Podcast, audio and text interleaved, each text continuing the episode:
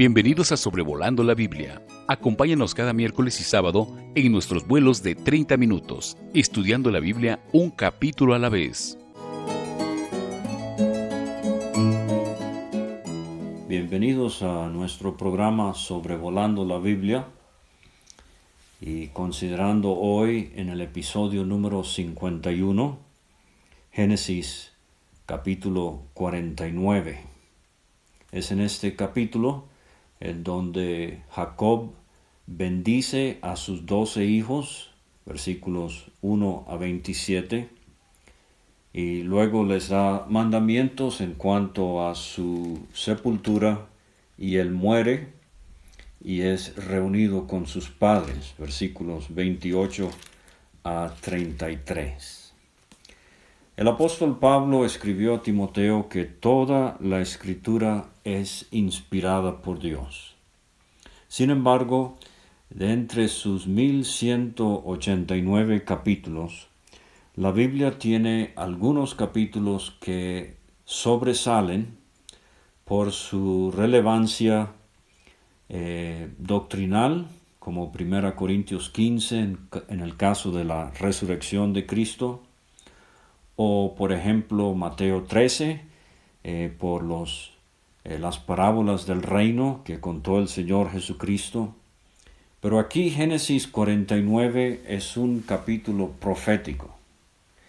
Y de hecho le voy a suplicar que tome el tiempo algún día de leer a la par de Génesis 49 los siguientes pasajes, en particular Deuteronomio 33, donde Moisés eh, bendice a las tribus antes de morir, eh, allí en las montañas de Moab, y Josué capítulos 14 al 19, particularmente el capítulo 19, donde Josué es usado por Dios para eh, dividir la tierra a cada una de las doce tribus. Y entonces, por ejemplo, Ezequiel capítulo 48, donde tenemos la división de las doce tribus según eh, la geografía de la tierra prometida, pero ya en el milenio, en el reino de Cristo que eh, sucederá cuando Él venga en gloria y durará, como he mencionado, diez siglos o mil años. Pero para que vea algo de la relevancia de Génesis 49, usted nunca va a entender eh, Apocalipsis capítulos 4 y 5 si no conoce bien Génesis 49. Vamos a llegar en unos momentos al versículo 10 eh, y vamos a ver una expresión que en hebreo dice así, la venida de uno a quien le pertenece. Ese es el Señor Jesucristo, el Mesías. Y cuando en Apocalipsis 5 se dice de él, se canta de él, digno eres Señor de tomar el libro y desatar sus sellos, porque tú inmolado fuiste, etc. Lo que la multitud celestial está aclamando es que el Señor Jesucristo tiene el derecho, por ser el Creador, y por ser el redentor de llevar a cabo los eventos apocalípticos que traerán a su culminación el programa profético de Dios para con este mundo. O sea, que pone en relieve la importancia de estas palabras de Jacob, en este caso en el versículo 10, mientras está bendiciendo a Judá.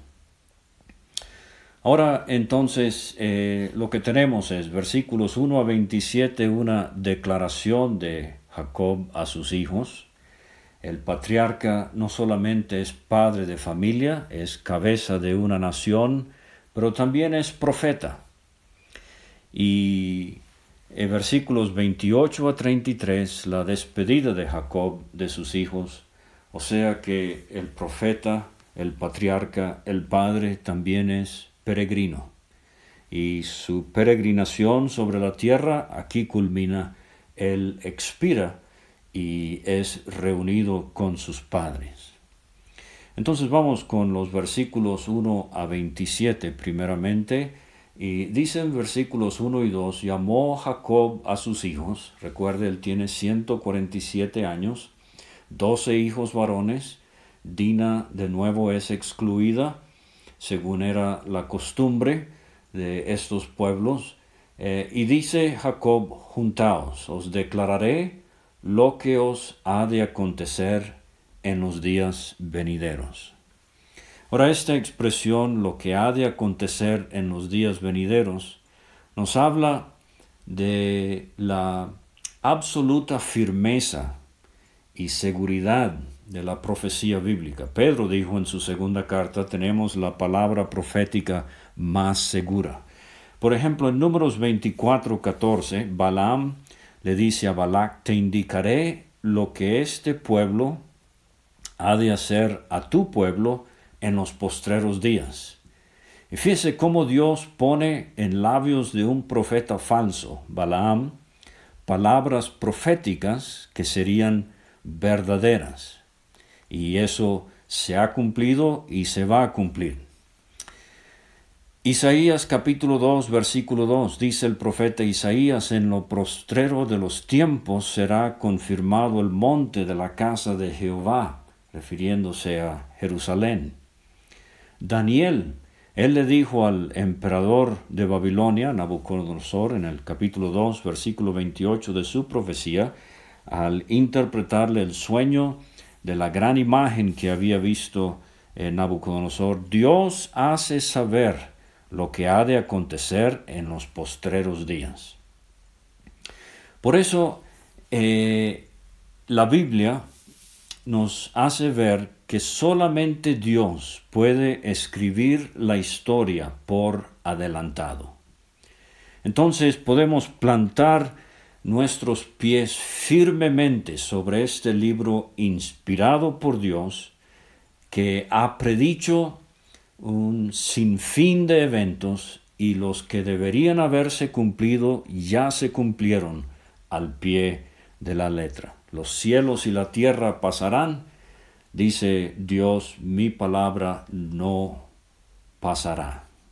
Y estamos viviendo en días cuando empiezan a eliminarse libros eh, por diferentes razones, pero mire, cuando todos los libros escritos por hombres sean eliminados y cesen de existir, la Biblia seguirá firme y fuerte, siglos sin fin, por toda la eternidad.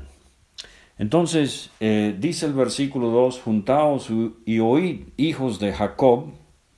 Jacob nos hace pensar en el tramposo, traicionero, engañador, suplantador, mentiroso y escuchad a vuestro padre Israel, al príncipe que eh, Dios eh, le cambió su nombre a Jacob y allá en el capítulo 35 de Génesis versículos 9 y 10 y curiosamente antes de cambiarle el nombre de Jacob a Israel Dios lo bendice y ahora entonces aquí es Jacob el mismo Israel Jacob ilustra la naturaleza del creyente, eh, el viejo hombre, la naturaleza pecaminosa. Israel ilustra la nueva naturaleza que tiene en Cristo, el nuevo hombre. Entonces vamos con los hijos, no son mencionados en orden cronológico.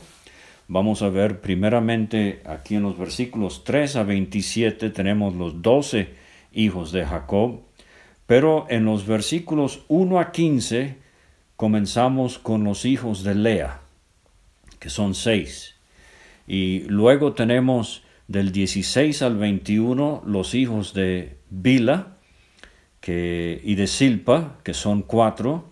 Y finalmente terminamos en los versículos 22 a 27 con los hijos de Raquel, la esposa amada de Jacob, eh, y estos hijos son eh, muy conocidos, José y Benjamín. Entonces vamos primeramente con los versículos 1 a 15, los hijos de Lea. En los versículos 3 a 4 eh, tenemos a Rubén. He aquí un hijo, ved un hijo. Así dijo eh, Lea cuando nació el primer hijo de Jacob. Pero eh, el primogénito, dice el versículo 3, Rubén, tú eres mi primogénito, mi fortaleza, el principio de mi vigor, principal en dignidad, principal en poder, impetuoso como las aguas, hirvió con pasión. No serás el principal por cuanto subiste al lecho de tu padre, entonces te envileciste subiendo a mi estrado. Y ese triste episodio se refiere al capítulo 35, versículo 22, donde Rubén se acostó con Bila, la concubina de Jacob, eh, sierva de Raquel. Y por eso él queda descalificado. Hemos visto en estos capítulos referentes a la vida de José el declive de Rubén como líder y él va a ser sustituido por Judá, que a quien vamos a considerar en estos momentos. Ahora, eh, hay una cosa muy interesante en el Nuevo Testamento, no voy a poder entrar en detalle, pero se lo dejo de tarea. Eh, la epístola de Santiago, y usted sabe que realmente Santiago en español, en el griego es el nombre Jacob. Entonces, Santiago 1 y 1 podemos leerlo así. Jacob, siervo de Dios y del Señor Jesucristo, a las doce tribus que están en la dispersión, salud. Y si usted lee detenidamente las palabras del Jacob del Nuevo Testamento a los creyentes, creo que va a encontrar con cierta facilidad las doce tribus de Israel. Yo le voy a sugerir Rubén, Fíjese lo que dice eh, el versículo 6. Pida con fe, no dudando nada, porque el que duda es semejante a la onda del mar, que es arrastrada por el viento y echada de una parte a otra. El hombre, dice el versículo 8, de doble ánimo es inconstante en todos sus caminos. Y creo que esto describe a Rubén, impetuoso como las aguas llevado por las ondas del mar, indeciso, de doble ánimo, y entonces él queda eh, descalificado. Pero entonces tenemos versículos 5 a 7, acá en Génesis 49, tienen que ver con dos hermanos, en el orden cronológico, el segundo y el tercero, Simeón y Leví son hermanos, son los únicos dos que son considerados eh, mutuamente. Es un dúo que vamos a ver aquí, eh, un dúo para mal, armas de iniquidad sus armas, en su consejo no entre mi alma, ni mi espíritu se junte en su compañía, porque en su furor mataron hombres, y en su temeridad desarretaron toros. Maldito su furor que fue fiero, su ira que fue dura, los apartaré en Jacob, los esparciré en Israel. Ahora hay una palabra aquí que necesitamos explicar para los que no saben de ganadería o de animales cuadrúpedos, desjarretar. El jarrete es la articulación de las patas traseras de los animales cuadrúpedos. Y desjarretar era cortar los tendones por el jarrete. O sea, con esa condición el animal quedaba inútil para trabajo o para guerra. Entonces Simeón y Leví son mencionados aquí por Jacob como tan crueles que no solamente mataron hombres, estamos refiriéndonos a Génesis 34 y el turbio negro episodio de la matanza de Siquem, eh, por eh, la situación tan dolorosa que sucedió con Dina, la hija de Jacob. Pero entonces, eh, fíjese que Simeón significa oír, en, en, hebreo, y dice aquí Jacob, en su consejo no entre mi alma. Simeón, y recuerde que José, curiosamente, de los diez hermanos que primero descendieron a Egipto, José eh, encarceló a Simeón.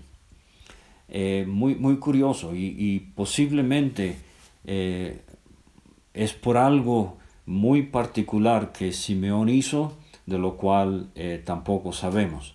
Pero no solamente mm, en su consejo no entre mi alma, ni mi espíritu se junte en su compañía. Leví significa unión. Entonces Jacob está diciendo aquí al hombre que se llama Simeón, oír, yo no lo voy a escuchar. Y Leví, cuyo nombre significa unir, yo no me voy a unir a él, no me voy a juntar con él. Son hombres de furor, eh, de temperamento incontrolable. Su ira fue dura. Y eso no debe caracterizar a creyentes en Cristo. Nosotros debemos imitar la ternura de Cristo. Pero estas duplas, estos dúos para mal, eh, fíjese que Simeón no es mencionado por Moisés en, en Deuteronomio 33. Muy curioso. Él es absorbido completamente por la tribu de Judá eh, nos dice Josué capítulo 19 versículos 1 a 9. Y Leví, a él tampoco se le dio un trozo de terreno específico. Si busca al final de su mapa, le va a ayudar mucho ver un mapa del territorio de Israel dividido por las tribus. Pero a Leví, aunque llegó a ser la tribu sacerdotal, Dios los esparció en 48 ciudades diferentes en Israel. Entonces, vemos de nuevo que se cumple al pie de la letra lo que Jacob está profetizando. Vamos ahora con versículos 8 a 12. Tenemos Judá. Judá significa alabanza. Y hay varias veces en este capítulo un juego de palabras. Judá, te alabarán tus hermanos, tu mano en la cerviz de tus enemigos. Eh, los hijos de tu padre se inclinarán a ti. Cachorro del león, Judá, de la presa subiste, hijo mío, se encorvó, se echó como león, así como león viejo, ¿quién lo despertará? No será quitado el cetro de Judá, ni el legislador de entre sus pies, hasta que venga Silo, y a él se congregarán los pueblos, atando a la vid su pollino, y a la cepa el hijo de su asna, lavó en su vino, eh, lavó en el vino su vestido, y en la sangre de uvas su manto, sus ojos rojos del vino, y sus dientes blancos de la leche. De los doce hijos, Jacob tiene más que decir a Judá y a José. En hebreo, 55 palabras son dedicadas a Judá. Eh, eh, vamos a ver que en el caso de José, 61 eh, palabras hebreas usa Jacob para bendecir a José. Pero, y hay que notar la, la fauna en este capítulo. Cinco de los hijos de Jacob son comparados a animales. Y la flora también. Eh, pero en cuanto a la fauna, eh, tenemos a Judá cachorro de león. Esto de nuevo nos lleva a Apocalipsis 5. El anciano le dice a Juan, no llores, el león de la tribu de Judá ha vencido. Y Judá entonces va a tomar eh, la relevancia principal de ahora en adelante entre los hijos de Jacob, porque humanamente hablando, él es el ancestro eh, de la línea que traería al mundo a nuestro Señor Jesucristo. Cristo, el Mesías, eh, vendría por medio de la tribu de Judá. Eso lo comprueba Mateo capítulo 1. Pero entonces el versículo al cual ya hice referencia, no será quitado el cetro de Judá, esto nos habla del principado, del Cristo como el Mesías, el Rey de Reyes, Señor de Señores, hasta que venga Silo, y a él se congregarán los pueblos. Ahora, es muy eh, interesante que esta expresión es difícil de traducir, algunos han sugerido hasta que venga el pacificador. Ageo llama a Cristo el deseado de todas las naciones. El mundo anhela paz. Isaías predice de Cristo eh, en el capítulo 9, eh, y, un hijo nos, un niño nos es nacido, un hijo nos es dado, el principado sobre su hombro. Se llamará su nombre admirable consejero, Padre eterno, príncipe de paz. Entonces, eh, la otra traducción que a mí me gusta mucho de esta expresión, hasta que venga Silo, hasta la venida de uno a quien le pertenece. Entonces, eh, Juan dijo de Cristo en el capítulo 1, a los suyos vino y los suyos no le recibieron. En su primera venida él fue rechazado, pero él va a venir otra vez.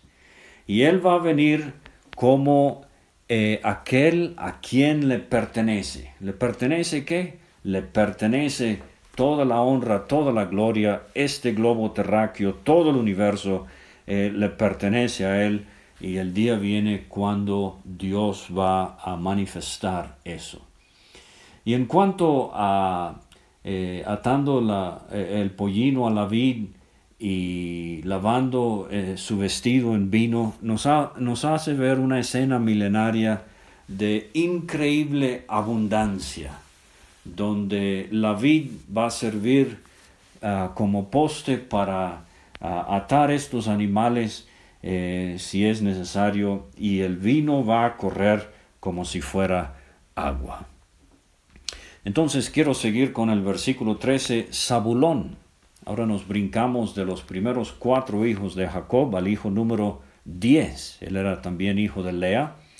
Y vemos que la heredad de él está en Josué capítulo 19, eh, del versículo 10 al 16. Y lo curioso de Simeón, eh, perdón, de Zabulón es que su territorio no tiene salida al mar. Esto sería una gran limitante, una gran desventaja, así como tenemos países hoy en Latinoamérica como Bolivia y Paraguay. Eh, pero se habla aquí de su relación con Sidón, que posiblemente aprovecharían. Le invito a que lea Josué 19, allí va a encontrar de, entre los pueblos de Zabulón a Belén, la Belén del norte, no la del sur donde nació Cristo, predicho por Miqueas capítulo 5 versículo 2, pero eh, Belén del norte estaba en la tierra de Zabulón, o sea que nos resalta la exactitud de Miqueas al identificar Belén Efrata como la Belén del sur, o sea que la Biblia se cumple al pie de la letra. Pero fíjese, en Ezequiel 48, versículo 26, durante el milenio Zabulón tendrá salida al mar. Entonces, eh, cuando dice será para puertos de naves y su límite hasta Sidón, Jacob está describiendo una hermosa escena milenaria que todavía ha de cumplirse. Versículos 14 y 15 tenemos Isaacar, este es el hijo número 9 de Jacob, el sexto, eh, eh, perdón, el quinto hijo de Lea, y Dice de Isaacar, asno fuerte. Aquí tenemos ya entonces a Judá como león, Isaacar como asno. Se recuesta entre los apriscos o entre las majadas o eh, algunas traducciones como eh, en inglés entre sus alforjas.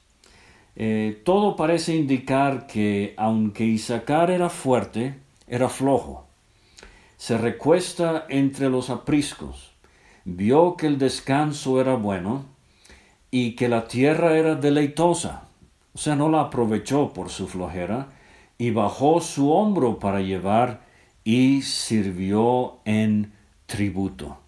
Entonces, por su falta de iniciativa, por su complacencia, eh, por su confort, su comodidad, su flojera, él tuvo que servir. Y esto tiene tremendas lecciones espirituales, pero tengo que seguir. Vamos ahora con eh, los hijos de Bila y de Silpa. Y el primero que es mencionado es Dan, versículos 16 a 17. Eh, él es el quinto hijo de José, eh, de Jacob, perdón, y él es hijo de Bila. Ahora dice, Dan juzgará a su pueblo. Aquí hay un juego de palabras. Dan significa juzgar. Dan juzgará a su pueblo. En hebreo, Dan Yadin. Eh, entonces, eh, como uno de las tribus de Israel. Y en este sentido resalta Sansón, que era descendiente de Dan, eh, jueces 15-20, él juzgó a Israel por 20 años. Pero fíjese que aquí tenemos el tercer animal, será Dan serpiente junto al camino víbora, junto a la senda que muerde los talones del caballo y hace caer hacia atrás al jinete. Ahora, eh, Dan fue una tribu muy numerosa. Eh, de hecho, eh, después de Judá, Dan sería la tribu más numerosa en Números capítulo 2. Interesante que en la travesía del desierto, Judá llevaba la delantera con 64 mil soldados y Dan iba a la retaguardia con 62 mil 600 soldados. Pero tristemente, vemos la inclinación de la tribu de Dan hacia la idolatría, jueces capítulo 18 en el caso de Micaía. Y en primer libro de Reyes capítulo 12, eh, Jeroboam escoge a Dan como uno de los lugares donde va a poner uno de sus dos becerros de oro. Pero quiero eh, pensar aquí en Dan asemejado a una serpiente. Esto nos lleva a Génesis 3, el Edén, y nos lleva también a Apocalipsis 12, eh, Satanás como la serpiente antigua. La pregunta se ha hecho, el anticristo que gobernará al mundo particularmente en la segunda mitad de la tribulación, será descendiente de la tribu de Dan. No es mencionado en primer libro de Crónicas 2 a 8, eh, esto es significativo, y no aparece en Apocalipsis 7 como eh, tribu que haya contribuido a los 144 mil testigos de la tribulación. Entonces, eh, Judá es el león, figura de Cristo. Eh, vimos en Isaacar el asno, pero aquí vemos en Dan la serpiente y la relación que esto en la Biblia tiene con Satanás. Ahora, versículo 18 es sumamente llamativo. Eh, yo les sugiero que no tiene que ver con Dan. Esto es una parte, una pausa, un paréntesis que hace Jacob. Y él dice, tu salvación esperé, oh Jehová. Yo recuerdo mucho, me impactó, le confieso, una, un mensaje que dio mi, mi propio padre, Donald Alves, de Venezuela cuando él hablaba de cómo a veces enfatizamos tanto lo de una fecha de conversión. Y, la persona puede vivir como quiera, pero con tal que tiene fecha de cuándo aceptó a Cristo y lo puede decir, eh, entonces no, pues esa persona es salva.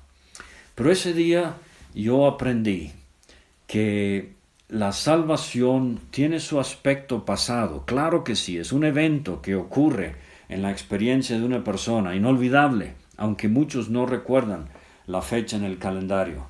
Pero eh, la salvación tiene un aspecto presente, pero aquí Jacob enfatiza la, el aspecto futuro. Tu salvación esperé, oh Jehová. Yo quiero preguntarle si usted puede mirar atrás a un momento cuando aceptó a Cristo, eh, recuerda la fecha, quizás sí, quizás no, pero le pregunto si está ardientemente anhelando la venida del Señor y el aspecto futuro de su salvación. Bueno, entonces vamos ahora con versículo 19. Tenemos a Gad, séptimo hijo de Jacob, él es hijo de Silpa, significa tropa. Y dice Gad, ejército lo acometerá, mas él acometerá al fin. O sea, eh, expuesto a enemigos por vivir al lado eh, del oriente del, Jordán.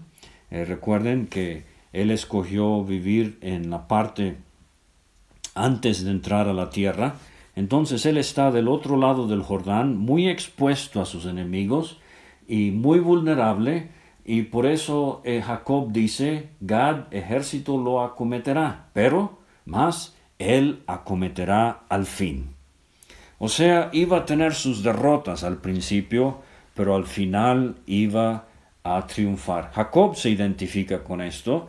Tantas derrotas al principio de su vida, pero estamos viendo que Jacob, eh, después de estar como si fuera en la cuenca de Mariana, en lo profundo del Pacífico, para gran parte de su vida con tantos problemas y trampas y mentiras y engaños, él termina sobre la cumbre del Everest. Eclesiastés 7.8, creo lo mencioné recientemente, mejor es el fin del negocio que su principio. Quizás usted ha sufrido varias derrotas en la carne, pero ojalá, querido creyente, usted sea como Gad que acometerá al fin, o sea, triunfe al final de su vida.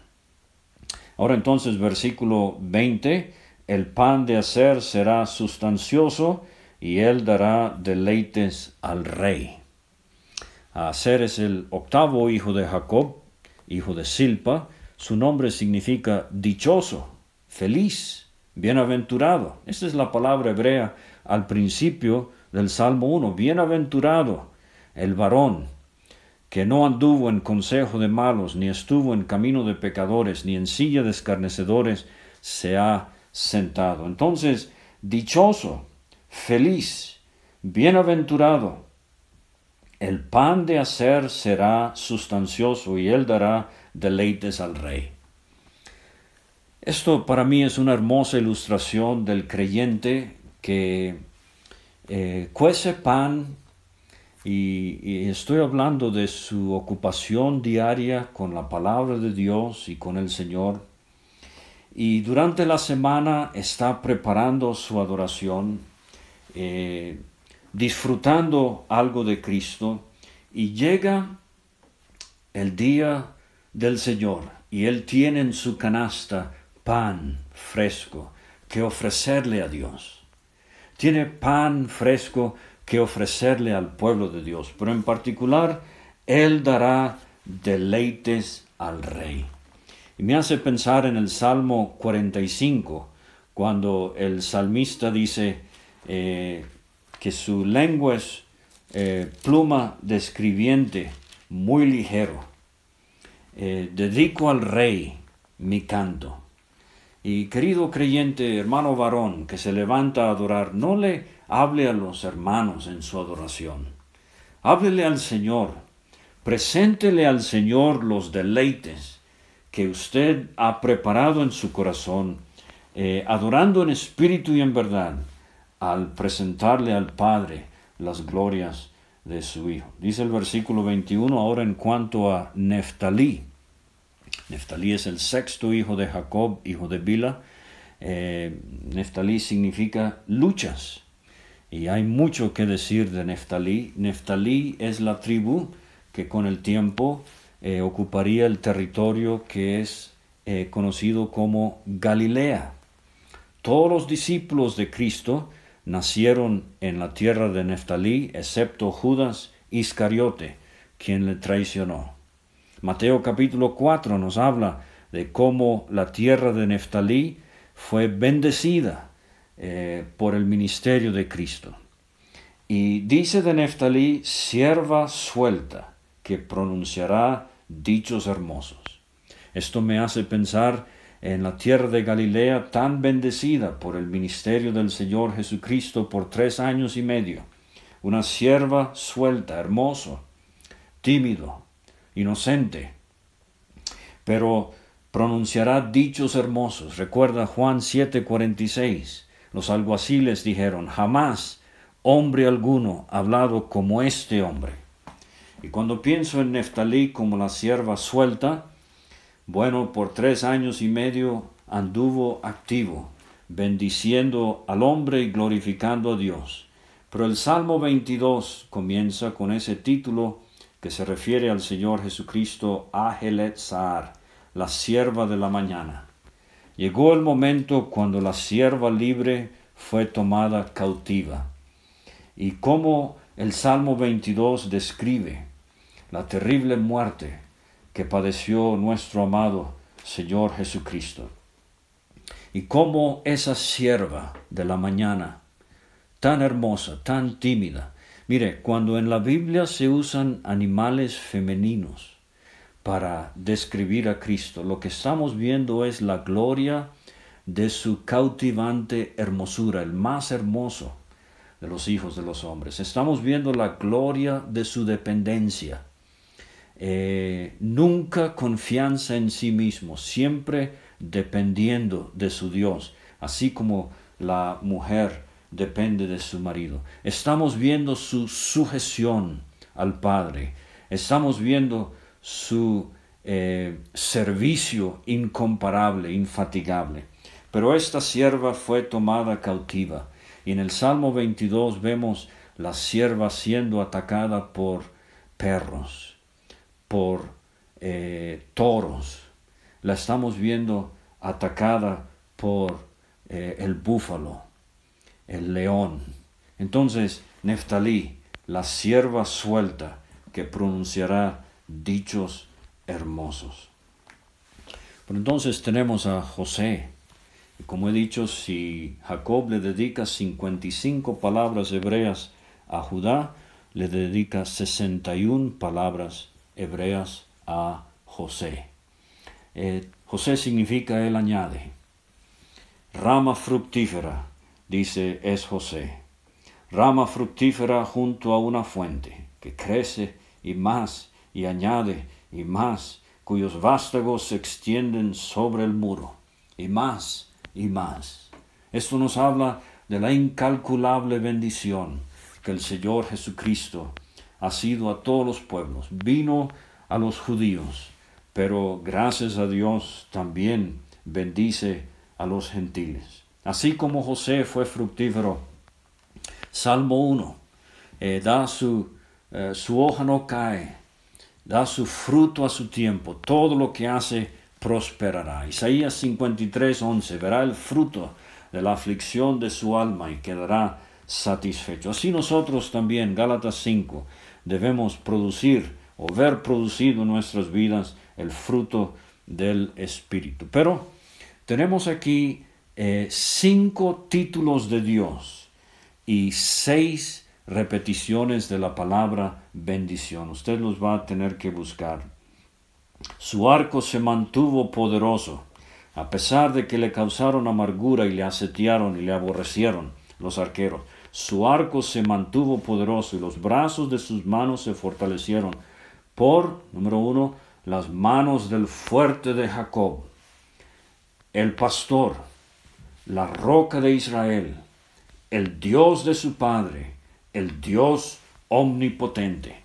Entonces, en estas cinco descripciones del poder de Dios, vemos cómo se mantuvo José. Tuve el enorme privilegio de escuchar hace años al hermano Jim Baker en eh, Escocia, hablando de eh, un hermano allá que escribió un libro sobre José.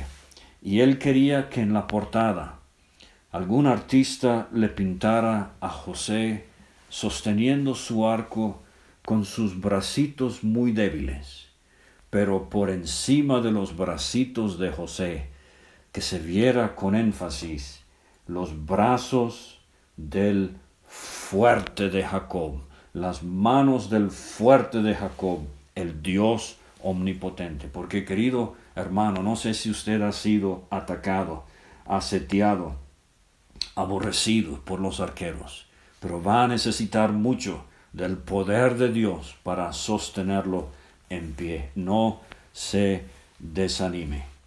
Tengo que terminar, versículo 27, tenemos, eh, bueno, José es el único de los doce que eh, dice de él apartado de entre sus hermanos. Así nuestro Señor Jesucristo, clase aparte, nadie eh, compite con él, nadie puede desplazarlo, Rey de reyes y Señor de señores, señalado entre diez mil. Pero Benjamín es el último, y él es comparado al lobo arrebatador. A la mañana comerá la presa, a la tarde repartirá los despojos. José es hijo número once por medio de Raquel. Benjamín es hijo número doce también por medio de Raquel. Eh, lobo feroz. Nos habla de cómo los benjamitas eran guerreros tan feroces y hábiles. En jueces capítulo 20, versículo 16, se describe cómo eh, aventaban eh, una piedra con una onda y le daban al cabello. O sea, tremenda puntería, eh, tremenda agilidad. De Benjamín vinieron líderes militares como Saúl y Jonatán. Ah, pero de Benjamín también desciende el apóstol Pablo, aquel que, como un lobo arrebatador, transitó el imperio romano y viajó unos, unos veinte mil kilómetros y le arrebató al diablo la presa y vio eh, almas salvadas y asambleas establecidas. Y él compartía con los creyentes eh, de las cosas que Dios le había dado. Ah, pero Benjamín me hace pensar también en el Señor Jesucristo. Cuando nació, Raquel dijo, hijo de mi tristeza, Benoni. Pero Jacob dijo, Benjamín, hijo de mi mano derecha. Y si en Isaías 53, 11 tenemos la figura de José, el fruto de la aflicción de su alma, dijo, eh, estará satisfecho Cristo. En el versículo 12 eh, tenemos a Benjamín, por lo cual yo le daré parte con los grandes y con los fuertes repartiró, repartirá despojos. Ah, el fruto de la cruz. José, ah, el triunfo de la cruz. Benjamín. Pero eh, termino y disculpen que otra vez mi vuelo se ha alargado un poco más de lo que la torre de control me dio permiso, pero versículos 28 a 33. Ya habiendo bendecido a sus doce hijos, Jacob muere.